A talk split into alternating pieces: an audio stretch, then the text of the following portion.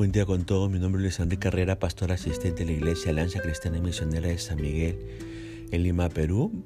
Vamos a ver la reflexión del día de hoy, 15 de octubre del 2021. Bueno, corresponde ver el pasaje 1 Samuel, capítulo 14, verso el 1 hasta el 23. Hemos querido titular este devocional Un pequeño acto de fe. Ahora, hagamos un pequeño recuento del devocional de ayer, ¿no? Este, así de mal estaban las cosas en Israel, ¿no? Mire, Saúl desobedeció, Samuel se fue, el ejército se le había reducido a solo 600 hombres a Saúl, los filisteos avanzaban y amenazaban. No tenían herreros, no habían armas, el miedo se había apoderado de la nación de Israel y los pañales no alcanzaban para todos, ¿no? Entonces, cuando todo parecía perdido, terminado, acabado para siempre, el fin de todos los finales, alguien hace algo completamente inesperado. ¿Qué hace? Bueno, yo diría que hace un loco y heroico acto de fe. Acosado por los filisteos por todos lados, nos preguntamos en el versículo 1 de este capítulo 14, 1 Samuel, ¿qué hace Jonatán, el hijo de Saúl? Bueno, le dice a su escudero, ven, vamos a donde está la avanzada de los filisteos. Pero Jonatán no le dijo a su padre lo que pensaba hacer. Y mientras tanto, ¿qué hacía Saúl en el versículo 2? Bueno, ¿qué hacía? Nada. El rey, el líder, el hombre que debería haber actuado, no por impaciencia ni por miedo, ni en desobediencia, sino bajo la dirección de Dios, no hace nada de nada. Ahora, su inactividad es muy llamativa.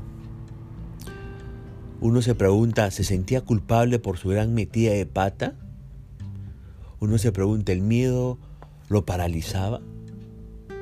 600 hombres contra más de 3.000 tipos armados con carros y caballos sentía que todo estaba perdido. Jonathan, sin embargo, tiene una actitud muy diferente a la de su padre. Él está motivado y se mueve por fe, no por miedo. Los filisteos habían avanzado hasta Micmax, dice 1 Samuel capítulo 13, verso 23. Y hasta ese lugar se dirige Jonatán acompañado por su escudero. Ahora, ¿por qué decide Jonatán atacar a los filisteos por su propia cuenta?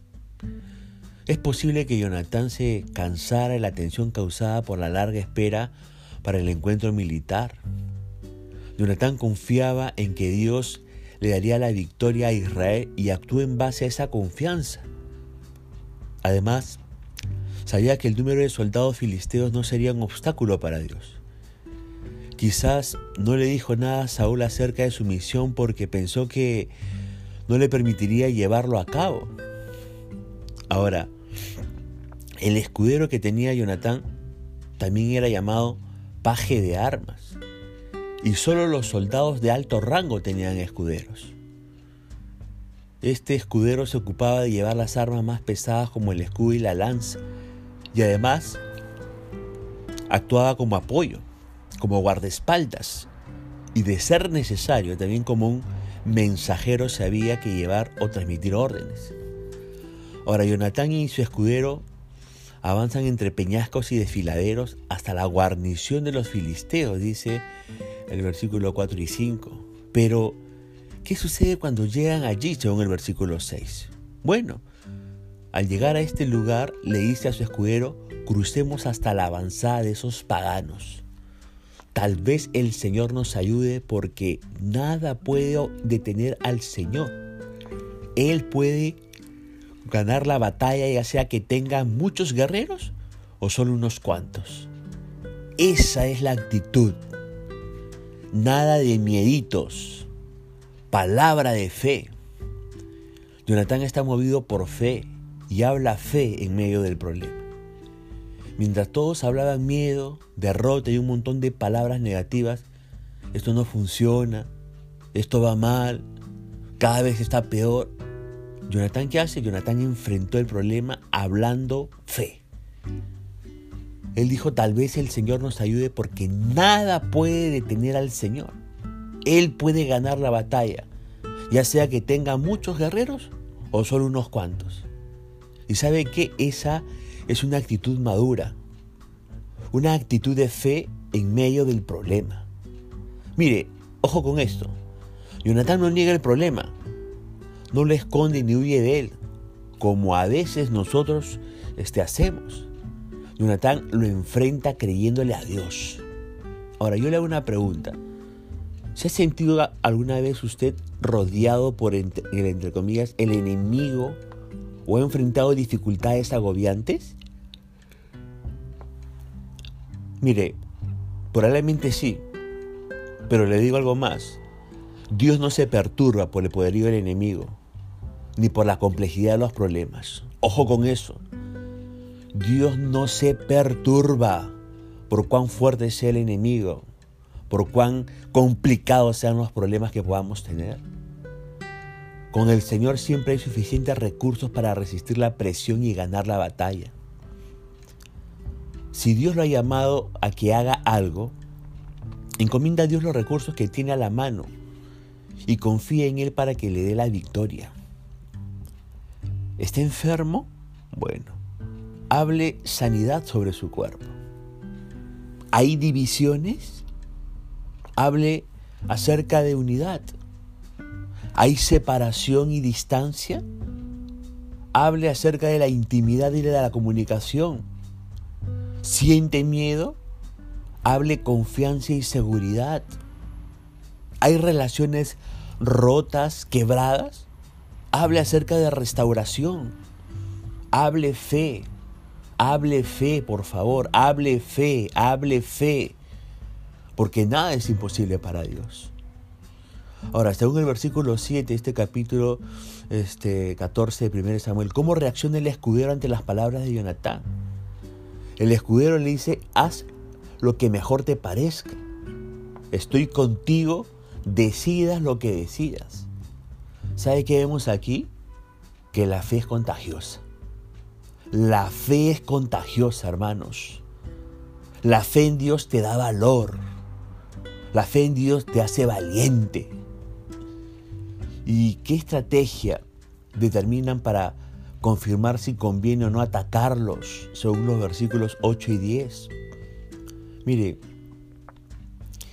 Jonatán le dice a su escudero que si le dicen estos enemigos al exponerse, quédense donde están o los mataremos. Entonces nos detendremos y no, no, subirían hacia, hacia donde estaban sus enemigos. Pero si se les dice, suban y peleen, entonces ¿qué iba a hacer Jonatán con su escudero? Iban a subir. ¿Por qué? Porque esa sería la señal del Señor de que les ayudaría a derrotarlos.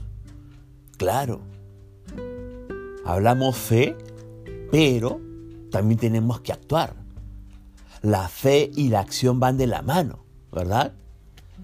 La fe se declara, se habla y luego se expresa en acciones. Tiene que actuar en función de lo que está declarando. Tiene que moverse en fe. Ahora, ¿qué sucede? ¿Cómo le responden los filisteos según el versículo 11 y 12? Bueno, dice que cuando los filisteos vieron que se acercaban, gritaron, miren, los hebreos salen de sus escondites. Entonces los hombres de la avanzada le gritaron a Jonatán, suban aquí y les daremos una lección. Vamos, sube detrás de mí, le dijo Jonatán a su escudero, porque el Señor nos ayudará a derrotarlos. Esa era la señal, recuerda. Esa era la señal que estaban esperando.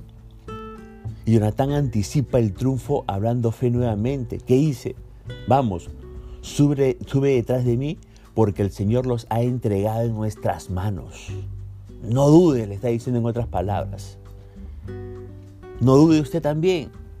Y aunque sienta que el miedo le recorre todo el cuerpo, sigue usted expresando fe y avanzando, querido hermano y amigo. Y entonces, ¿qué sucede en los versos 13 al 15? Jonatán y su escudero, nos dice estos versículos, mataron a unos 20 hombres en total. De repente el ejército de los filisteos se llenó de pánico tanto los que estaban en el campamento como los que estaban en el campo. Hasta las avanzadas y los destacamentos de asalto se llenaron de pánico.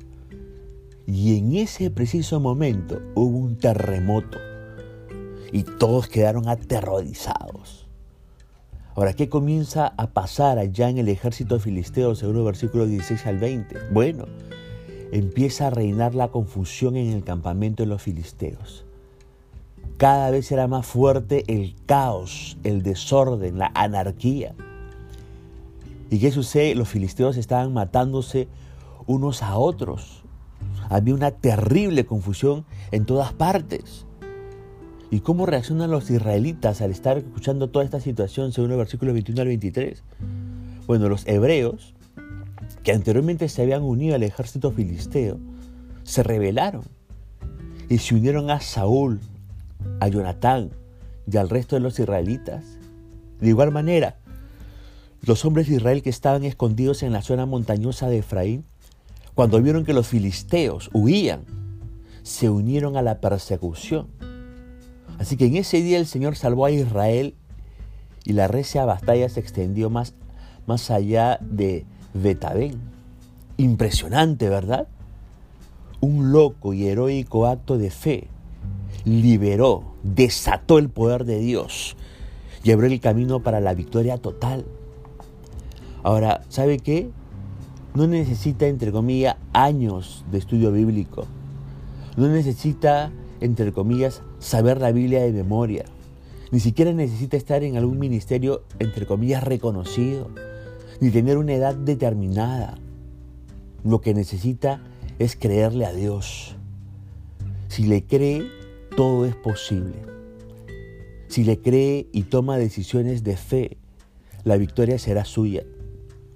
No se trata de títulos, no se trata de edades, no se trata de posiciones, no se trata de, otras cosas, se trata de fe. Se trata de creerle la palabra de Dios y vivir de acuerdo a ella. Se trata de hacer lo que Dios le manda hacer, aunque nadie más quiera hacerlo, aunque nadie más quiera este, hacerlo, aunque le critiquen, aunque le dejen solo o le traten de, entre comillas, raro o rara. Usted obedezca y hable fe. ¿Por qué? porque un pequeño acto de fe puede desatar el poder de Dios y traerle victoria sobre su propia vida. Alábalo porque Él vive. Punto final para el devocional del día de hoy, deseando que la gracia y la misericordia del Señor siga alcanzando su vida. Conmigo será Dios mediante este lunes. Que el Señor le siga bendiciendo.